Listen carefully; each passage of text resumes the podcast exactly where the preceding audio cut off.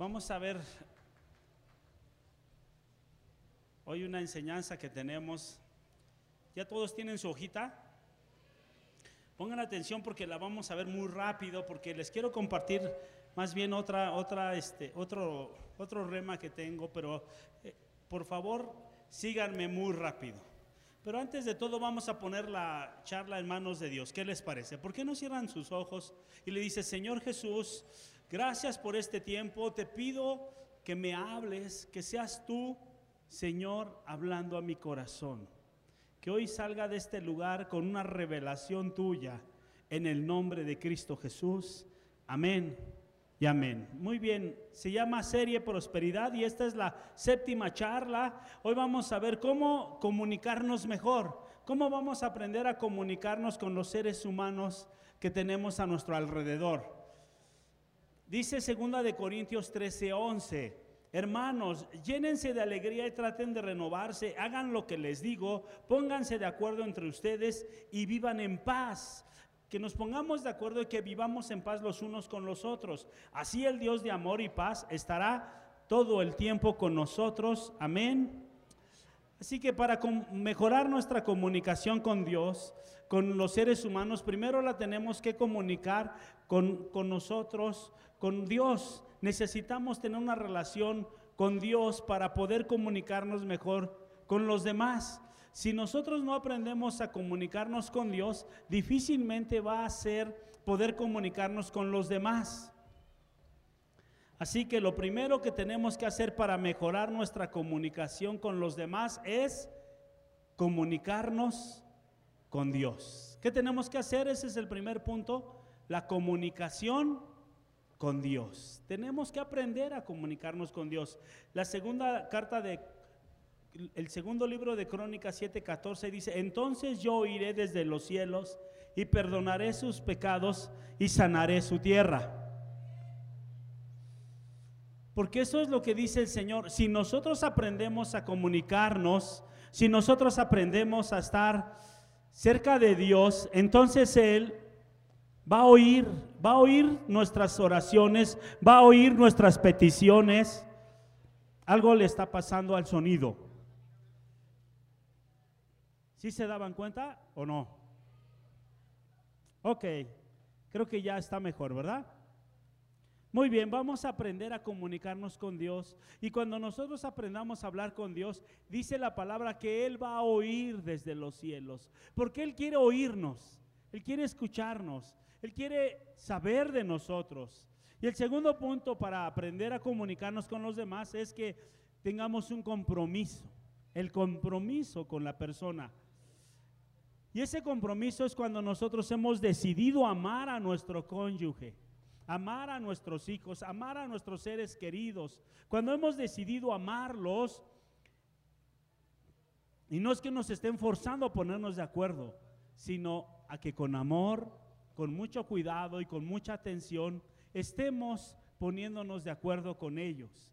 La palabra de Dios en, Proverbios 16, 24 dice, las palabras amables son como la miel. ¿A cuántos les gusta la miel? Imagínate miel en un panecito, ¿cómo sabe?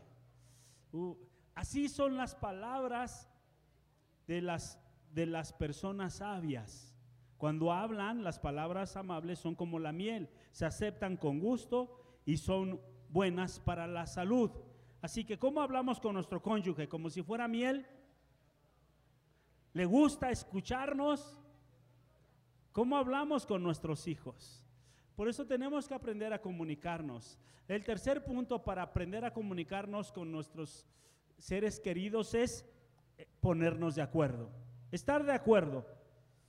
Implica primeramente decidir escuchar, pero escuchar bien, escuchar con atención, porque estamos escuchando, pero estamos ya criticando. Y ahorita que termine le voy a contestar de esta manera, porque entonces, no, aprende a escuchar, a ponerte en los zapatos de esa persona, a ponerte de acuerdo, sin juzgar, aunque quien habla esté o no esté en lo correcto porque esa persona nos está diciendo algo que está pensando, que está sintiendo, porque lo está viendo desde su punto de vista, desde su verdad. Y entonces a veces exagera las cosas, Y la forma en la que lo dice no necesariamente es amable y respetuosa, sino a veces estás hablando y estás hablando aún groseramente. Pero si tú pones atención, dice Amós 3:3, si dos andan juntos, no es porque se han puesto de acuerdo. No ya nos ponemos de acuerdo y caminamos juntos.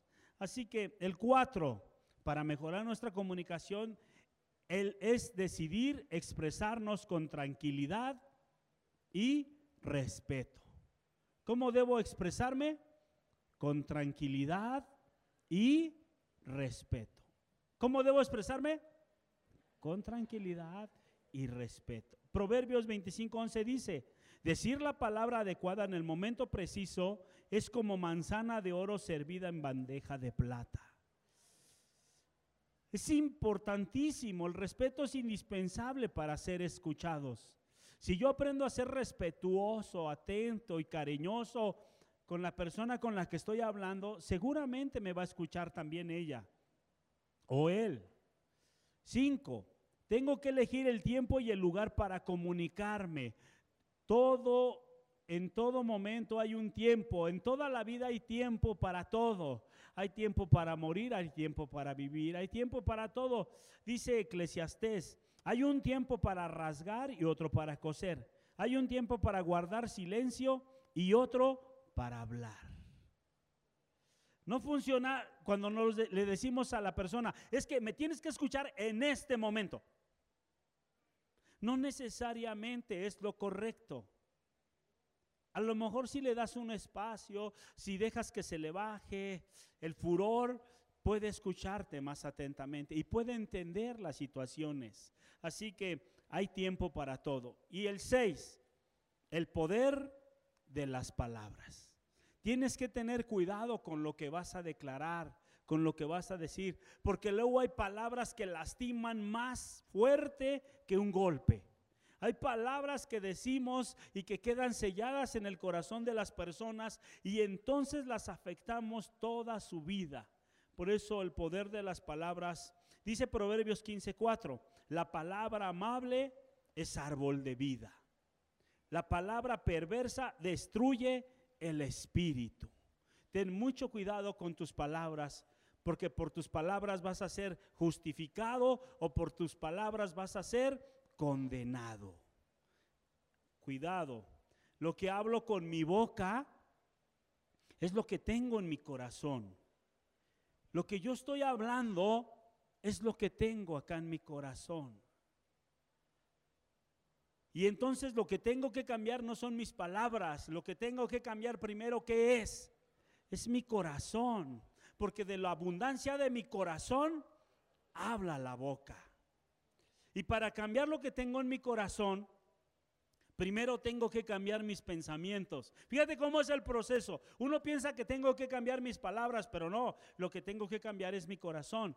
Y lo primero que tengo que hacer además es cambiar mis pensamientos, porque de mis pensamientos se viene a mi corazón y después lo saco. ¿Viste cuál es el proceso?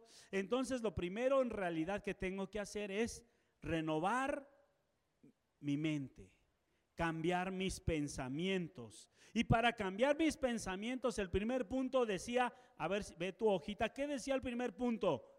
Tengo que comunicarme con quién? Con Dios. Di conmigo, para cambiar mi mente, para renovar mi mente, tengo que estar en comunicación constante con Dios. Tengo que estar en comunicación constante con Dios. Y para mí esto es lo más importante para una buena comunicación. Cuando yo estoy constantemente en la presencia de Dios, cuando yo estoy cerca de Dios todo el tiempo, todo el tiempo, puedo hablar con las demás personas de una manera agradable, de una manera sutil, de una manera cariñosa, porque ya estuve en la presencia de Dios, porque ya estuve con Dios. Y cuando estoy con Dios, Él me me contagia de ese amor, me contagia de su sabiduría, me contagia de todas las cosas. ¿Cuántos hoy estuvieron en la presencia de Dios? Y si no, hoy vamos a estar en la presencia de Dios. Hoy vamos a comer, por eso es la mesita. Hoy vamos a estar, le voy a poner cenar con Dios. Hoy vamos a cenar con Dios aquí en una mesa. ¿A cuánto les gustaría cenar hoy con Dios? Invítalo a cenar. Siéntate con Él. Pon dos, dos sillas, una para ti y una para Él. Y empieza a hablar con Él. Empieza a comunicarte con Él. Él está interesado en tus cosas. Hay una historia en la Biblia que está en Lucas 24, 13. Ahora sí, anótalo porque eso no viene en tu hojita. Porque voy a ver algo que, que Dios me habló en esta semana que está, que te lo quiero compartir. Dice Lucas 24, 13. Ese mismo día, dos de ellos iban de camino a una aldea llamada Emaús. ¿Cuál mismo día? el día domingo, el día de la resurrección. Cristo murió el viernes, estuvo sepultado el viernes, el sábado y el domingo muy temprano. A ver si te acuerdas qué pasó. Fueron unas mujeres llamadas María y María Magdalena y bueno, fueron a ver el sepulcro, ¿te acuerdas? Y encontraron el sepulcro vacío. La, la piedra estaba quitada se asomaron a la tumba, ya no había nada, unos ángeles se les aparecieron y le dijeron, no, no busquen al que está vivo entre los muertos, no lo busquen, él está vivo. Y entonces fueron corriendo a decírselo a sus demás amigos y estos no les creyeron. Pedro fue corriendo a ver la tumba, pero estaba vacía. Y entonces estos dos tampoco creyeron y ya se iban a su pueblo. Dice, ese mismo día, el día domingo, Dos de ellos iban de camino a una aldea llamada Emaús que distaba de Jerusalén 60 estadios, como 11 kilómetros. Ya iban caminando. Iban dos hacia su pueblo. Iban hablando de todo lo que había sucedido. ¿Qué iban hablando? De lo que había pasado. Si fueras tú, ¿qué irías hablando en ese momento con tu compañero? ¿Ya se van? ¿Iban tristes? ¿Qué más irías hablando con ellos? Oye, qué feo lo que pasó, ¿no? Sí, hombre. Yo pensé que Jesús iba a ser el rey. Yo pensé que Jesús, y sí, pero, pero ¿era Dios o no era Dios? ¿Sí o no? ¿Era el Mesías prometido o no? Porque nos dijeron que cuando viniera el Mesías, Él iba a ser el rey, Él, él iba a decirle a los romanos, muéranse todos y todos se morían en ese momento. Él iba a ser nuestro, nuestro ¿Qué pasó? Y venían, iban platicando. Y mientras hablaban y discutían entre sí, Jesús mismo se acercó y los iba acompañando. Porque a veces nosotros hablamos y entre nosotros puras, puras cosas que no edifican. No hemos aprendido a comunicarnos bien entre nosotros. Y hablamos, hablamos por hablar. Y entonces Jesús mismo se acercó y los iba acompañando. Fíjate la escena, van dos caminando, va con su compañero. Y de repente se acerca un tercero. Y ahí va con ellos. No se dieron cuenta en qué momento se les acercó porque iban metidos en, su, en sus pensamientos, en su problema, en la situación. Pero ellos no lo reconocieron. ¿Cómo que no lo reconocieron? Había tres días que lo habían visto por última vez y no lo reconocieron. Tres días y no lo reconocieron. ¿Por qué no lo reconocieron?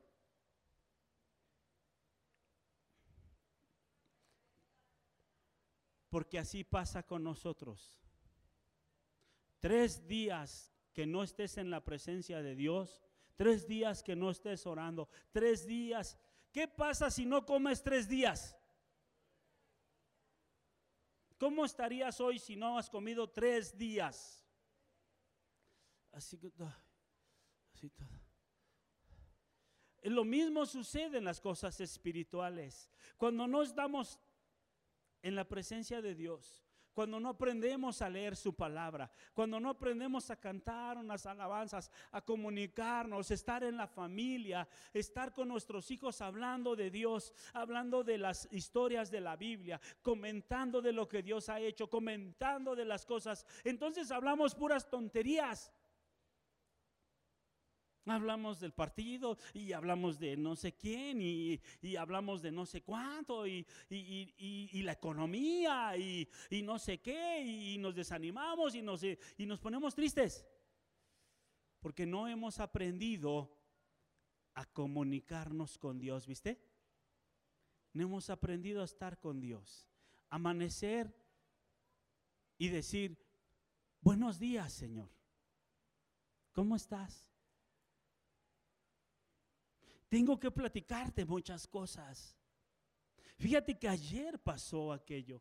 Fíjate que mi hijo está pasando esto. Fíjate que el negocio, el trabajo, ¿qué crees? Que hay un rumor, está pasando esto. Jesús te quiere escuchar todos los días. Y en tres días estos se olvidaron de Jesús. No lo reconocieron. Y es que parecía que tenían los ojos vendados. Se veían tan tristes que Jesús les preguntó, ¿de qué tanto hablan ustedes? Porque a Jesús le interesa. Jesús hoy te está preguntando, ¿de qué has estado hablando toda esta semana? ¿De qué has estado hablando? ¿Qué te está preocupando? ¿Por qué estás tan triste? ¿Por qué estás tan temeroso? Mujer, ¿qué es lo que te da miedo? Eso les está preguntando porque a Dios le interesa. ¿Cómo estás? ¿Cómo estás tú? Uno de ellos, que se llama Cleofas, le respondió, ¿eres tú el único forastero en Jerusalén que no sabe lo que ha sucedido en estos días? ¿Y qué ha sucedido? le dice el Señor. Y ellos le respondieron, lo de Jesús de Nazaret, que ante Dios y ante todo el pueblo era un profeta poderoso en hechos y en palabras. Fíjate, Jesús ya no era el Mesías en este momento. Jesús ya no era el Hijo de Dios. Jesús en este momento para estos dos era un gran profeta nada más. Y para muchas personas que no conocen de Dios, que no han experimentado esa relación íntima con Dios, Dios, Jesús es alguien muy sabio. Si tú le preguntas a muchas personas que no son cristianos, ¿qué piensan de Jesús? Y dicen, un gran profeta. ¿Quién es Jesús para ti? ¿Qué es para ti Jesús? Antes era el Hijo de Dios para ellos. Era el Mesías prometido, era el rey de los judíos y hoy es un gran profeta. Si ves la historia como es un gran profeta. Pero los principales sacerdotes y nuestros gobernantes lo entregaron para que lo condenaran a muerte y lo crucificaron. Nosotros teníamos la esperanza de que Él habría de redimir a Israel. Sin embargo, ya van tres días de que todo esto pasó. Ellos tenían en su mente otro concepto. Ellos pensaron que Jesús iba a venir y se iba, a agarrar al César y lo iba a colgar en un madero y, lo iba a exhibir y, iba a matar a todos los romanos con un solo movimiento de sus dedos, como el Thanos. No, ustedes no saben de películas, nada más estos se rieron. Vean películas. Ellos pensaron que él iba a ser así y todos iban a morir. ¿Y lo había demostrado o no Jesús? Había muertos que resucitaban, sordos que oían, ciegos que veían, paralíticos que empezaban a caminar. Había una demostración del poder de Dios increíble en Jesús, pero lo crucificaron. Para ellos el Jesús que conocían era un Jesús muerto y colgado en un madero. Y a veces para nosotros eso es también Jesús. Un Jesús que murió y está colgado en un madero. Y se acabó. Y hoy vamos a aprender algo nuevo. Ahorita vas a ver. Aunque también nos han dejado asombrados algunas mujeres de entre nosotros que fueron al sepulcro antes de que amaneciera. Fíjate, estos sí oyeron lo que las Marías dijeron. Sí, yo siempre me he preguntado, ¿por qué Jesús envió a las mujeres primero a ver su sepulcro? ¿Por qué no fueron hombres? Porque las mujeres son tremendas evangelistas.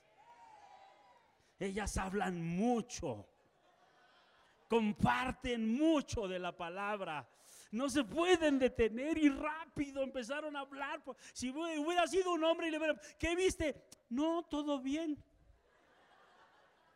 No, pero ¿cómo viste? Todo bien, todo bien. No, pero platícame. No, pues no, nada, no vi nada. Pero a una mujer si le pregunta, ¿qué viste? No, hombre, no vimos. Y entonces la piedra estaba movida. Pero y entonces entramos y unos ángeles aparecieron y dijeron, y toda la historia empezaron a contar. Por eso Dios escogió a las mujercitas. ¿Cuántas mujeres pueden dar un grito? ¿Es cierto o no es cierto, mujeres? Ustedes no se pueden callar. Y más les vale que no se callen porque hoy van a necesitar hablar mucho de lo que va a pasar hoy en su vida. Y entonces dice, y fueron y amanecieron. Y como no hallaron el cuerpo, han venido a decirnos, ¿viste? Han venido a decirnos que tuvieron una visión en la que unos ángeles les dijeron que Él vive. Estos dos ya habían escuchado de que Jesús había resucitado, pero no lo creyeron. Jesús había resucitado y estos dos no lo creyeron y se regresaron a su pueblo, ¿te acuerdas? Ya iban tristes, iban decepcionados porque habían sufrido una, un golpe muy duro en su fe, en sus esperanzas, en sus ilusiones y se iban decepcionados. Algunos de los nuestros fueron al sepulcro y encontraron todo tal y como las mujeres lo dijeron, pero a él no lo vieron. Entonces Jesús les dijo, ay insensatos. ¿Cómo es lento su corazón para creer todo lo que los profetas han dicho? ¿Acaso no era necesario que el Cristo padeciera estas cosas antes de entrar en su gloria?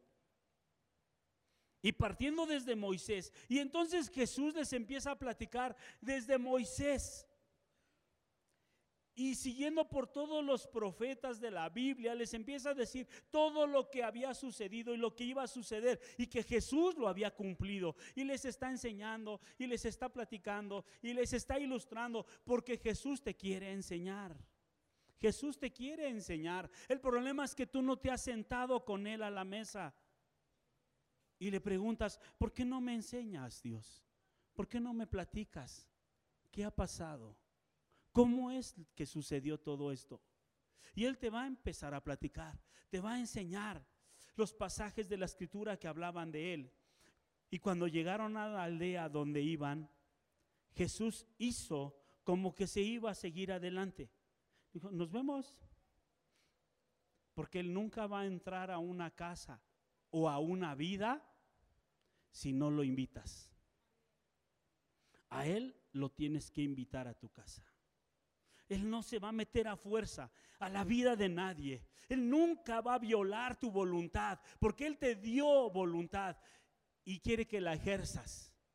Si tú quieres que Jesús viva en tu casa, le vas a decir, entra Jesús, eres bienvenido a mi casa. Y entonces, pero ellos le obligaron a quedarse y le dijeron, quédate con nosotros, porque ya es tarde y es casi de noche. Y Jesús entró y se quedó con ellos. Y Jesús entró a su casa, se sentó con ellos a la mesa. Y empezó a platicar muchas cosas con ellos. Y dice el 30, mientras estaban sentados a la mesa con ellos, ellos estaban con Jesús. Tomó el pan y lo bendijo.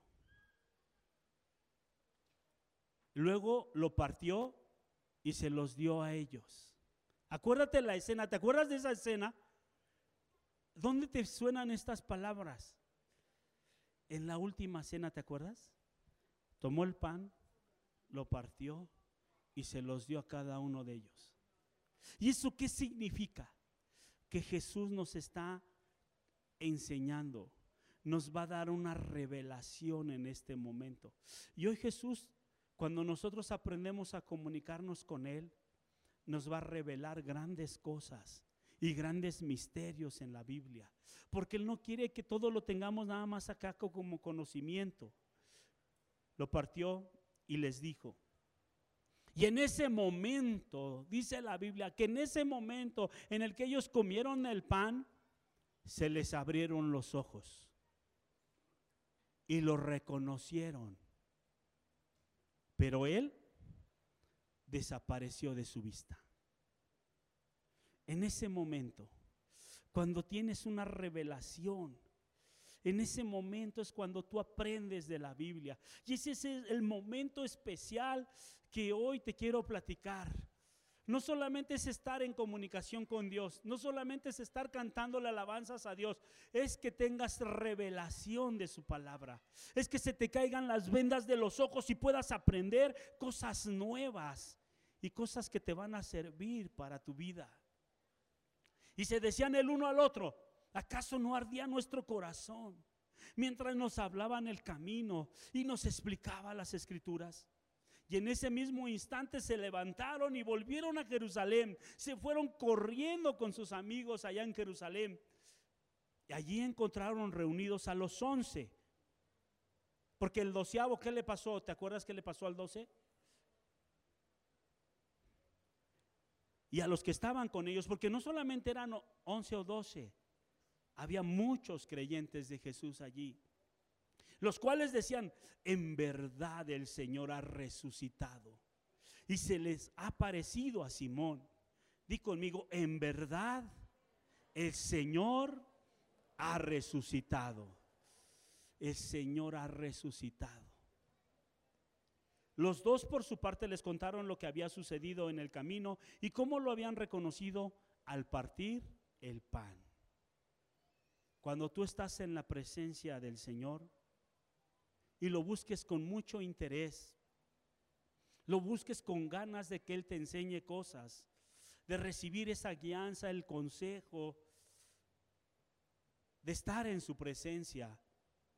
Vas a recibir revelación de su palabra. Él te va a dar algo que yo te quiero compartir hoy, la revelación del poder de la resurrección. Porque eso pasó con estos dos. En ese momento Jesús se les revela no como un Cristo que murió, que fue crucificado, sino ahora se les va a revelar como un Cristo resucitado. ¿Como un Cristo qué? Resucitado. Filipenses 3:10, fíjate Pablo, Pablo escribiendo a los filipenses les dice, a fin de que conozcan a Cristo y el poder de su resurrección hay poder en la resurrección de Cristo. Di conmigo, hay poder en la resurrección de Cristo. Y muchos no lo hemos entendido. Hay revelación en el poder de la resurrección. Porque cuando nosotros hablamos de la resurrección, hace ocho días fue el domingo de resurrección. Desde niño me han enseñado que hay un domingo de resurrección, pero para mí no significa mucho. Ah, el domingo de resurrección. Ay, qué padre. ¿Y qué celebras? Pues que resucitó. Aquí, aquí está en la mente. Pero solamente lo tengo en la mente. No ha bajado a mi corazón no ha bajado a mi corazón. Solamente tengo los conocimientos en la mente, no han bajado a mi corazón. Conocer, porque Pablo le dice, eh, quiero que conozcan el poder de la resurrección. Conocer es igual a experimentar. Conocer es igual a qué? Experimentar. Entonces, si tú lees el versículo anterior y le cambias conocer, experimentar, dice que experimenten el poder de la resurrección. Tengo que experimentar el poder de la resurrección. Porque para algunos la resurrección es solamente una leyenda. Es un mito, algo teológico, pero no lo han vivido. tengo un conocimiento de Cristo que murió en la cruz. Y sí, efectivamente, en la historia del ser humano, en los libros que tú estudias, aparece que existió un hombre llamado Jesús y era de Nazaret. Y fue crucificado. Todo eso lo tiene registrada la historia. Es una verdad. Todo el mundo sabe que Jesús existió, que Jesús murió, pero la resurrección no se puede probar. La resurrección es una revelación. Fíjate qué interesante lo que te estoy diciendo. La resurrección no la puedes probar. Solamente la tienes que creer. Y te tiene que ser revelada. Y hoy eso es lo que le pido al Señor, que hoy tengas una revelación que Cristo murió, pero que Cristo resucitó y cuando tú entiendas eso, todo va a cambiar en tu vida. Todo va a cambiar en tu vida. Así que ¿cómo bajo el, conocimiento de mi mente a mi corazón? Solamente el Espíritu Santo lo puede hacer. Le vamos a pedir hoy al Espíritu Santo que estos conocimientos que tengo en mi mente se hagan realidad en mi corazón que todos estos conocimientos que tengo en mi mente, que has aprendido a lo largo de muchos domingos que has venido o de las palabras que has leído en tu casa, ahora se hagan una realidad aquí en mi corazón. Te voy a contar una historia de un hombre que me platicaron en Chiapas, ni siquiera fue de otro país. Un hombre indígena que no sabía leer, aprendió a leer con la Biblia. Ese hombre lo único que sabía leer era la Biblia. No había leído cientos de libros, solamente uno solo, y se llama la Biblia. Y leyó. Y entonces un día se murió su compadre. Y él llega donde está el, el cuerpo y se acuerda de la Biblia. Y le dice, en el nombre de Jesucristo, te ordeno que te levantes y resucitó. ¿Por qué? Porque no lo tiene acá. Él ya lo tenía aquí en su corazón. Y a veces nosotros decimos, sí es que Cristo murió y, fue crucificado y resucitó. Y yo soy salvo. ¿Cuántos creen que son salvos? Porque Cristo murió en la cruz. Y yo me conformo con eso. Soy salvo y está padre. Aunque esté pobre, no importa. Aunque mi bolso esté, no importa, pero soy salvo. Cristo murió y resucitó, pero no importa que mi matrimonio esté más o menos así. No importa. Pero soy salvo. Porque la, la mente que tú tienes de Cristo es nada más que murió en la cruz. Yo hoy te estoy enseñando que Cristo resucitó. Y si resucitó, entonces tú resucitaste juntamente con Él. Y todas esas cosas que Él ganó para ti, las puedes poseer hoy. Cuando ya, ya no es un conocimiento, ya es una revelación, entonces es cuando caminamos de diferente manera. ¿Cuántos saben que Dios no nos ha dado un espíritu de cobardía? Nos ha dado un espíritu de qué? De poder, de amor y de dominio propio. ¿Se acuerdan de ese versículo? Dios no me ha dado un espíritu de cobardía, sino de poder, de amor. Y cuando viene la enfermedad, ¿por qué te da miedo? Y cuando viene un asaltante, ¿por qué te da miedo? Porque nomás lo tienes acá. No te ha sido revelado en el corazón. Eso es lo que te quiero platicar hoy. Cuando estoy en comunión con Dios, cuando estoy en comunicación con Dios, Él me va a revelar grandes misterios. Él me va a enseñar de su palabra. Me va a enseñar muchas cosas de su palabra para que yo empiece a vivir de una manera totalmente diferente. También muchos saben que tenemos que perdonar. ¿Cuántos saben que tenemos que perdonar? Lo hemos aprendido. ¿Y por qué no perdono?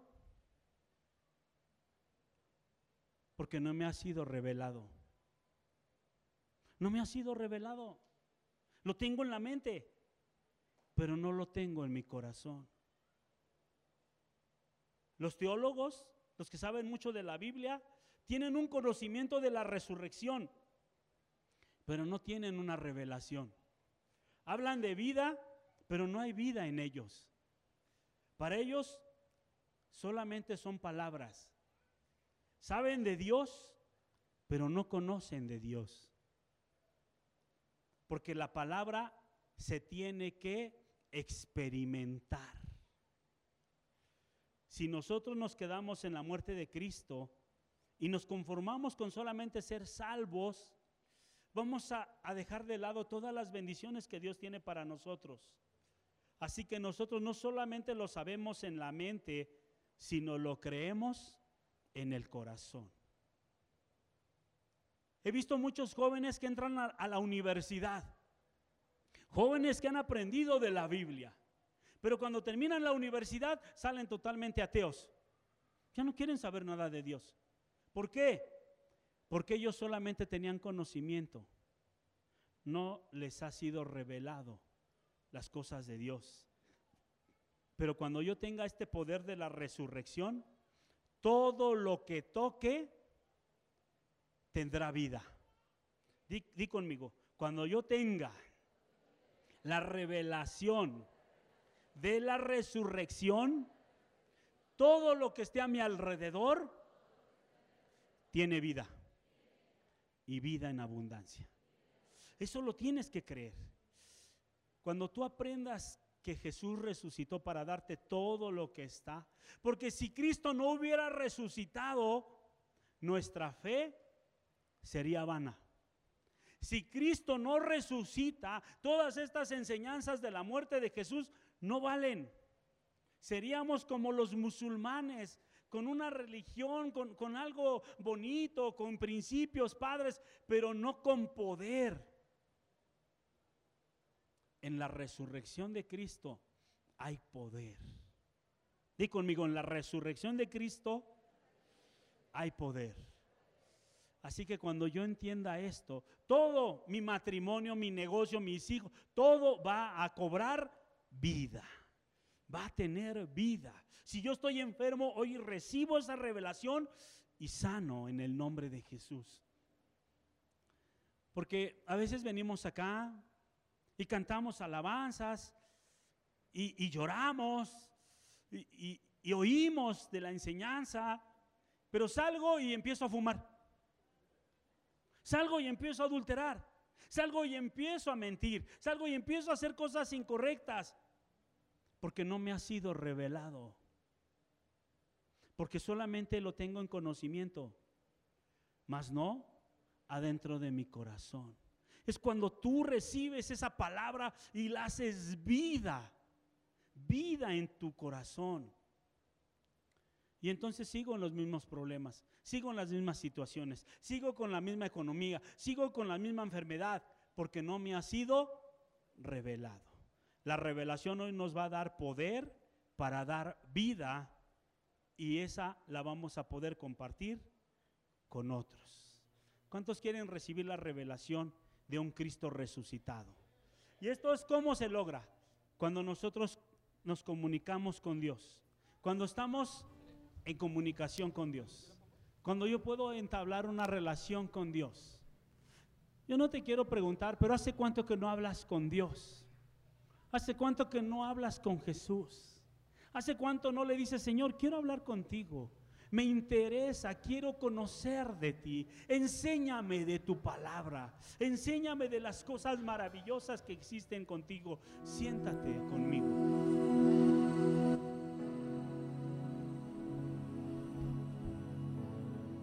Tres días fueron suficientes para que estos dos se olvidaran de Jesús. Tres días. ¿Hace cuántos días que tú no estás con el Señor? ¿Hace cuántos días que no entablas una relación íntima con Dios? ¿Hace cuánto? ¿Cuántos quieren entablar hoy una relación con Dios?